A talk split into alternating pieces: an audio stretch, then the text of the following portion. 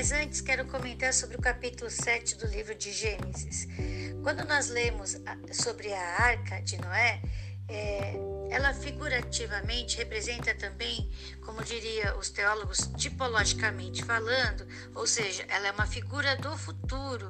Como assim? Ela simboliza Jesus Cristo, né? Quem estava dentro da arca foi salvo, só quem estava dentro da arca. Então, só quem aceitar Jesus como seu Senhor e Salvador será salvo. Outra coisa também é que lá dentro da arca nada faltou. Todos tinham alimentação, água necessária, não faltou nada. Quem está em Cristo não vai faltar nada. Buscai primeiro as coisas de Deus e as demais coisas vos serão acrescentadas. Outra coisa também que simboliza, que nos mostra que realmente simboliza Jesus é o que? Só tinha uma porta. Jesus é o único caminho, a verdade e a vida. E quem fechou a porta da arca? A Bíblia diz que vai haver um tempo que não mais poderemos mais buscar a Jesus. Enquanto pudermos achá-lo, devemos buscá-lo.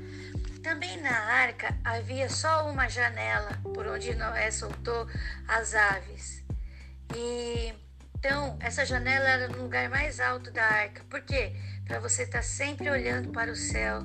Nós sempre temos, temos que estar focados em Deus, o nosso Senhor, o Deus que nos ama, o Pai amoroso, ok?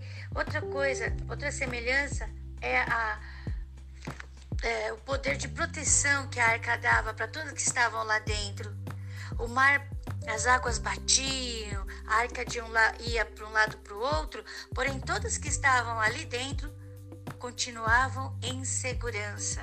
Ou seja, não importa o que estejamos passando, o conflito que estejamos passando, a situação que estejamos passando, se estivermos firmados, estando firmados em Cristo, estando firmados em Cristo, nada nos atingirá.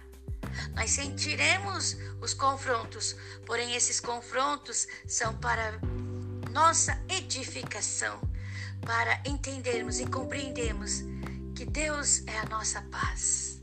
Deus é a minha paz, Deus é a sua paz. Glória a Deus.